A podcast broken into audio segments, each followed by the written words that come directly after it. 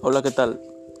El objetivo de estos podcasts es compartir la palabra de Dios de manera concisa y precisa, no modificando su contenido bíblico.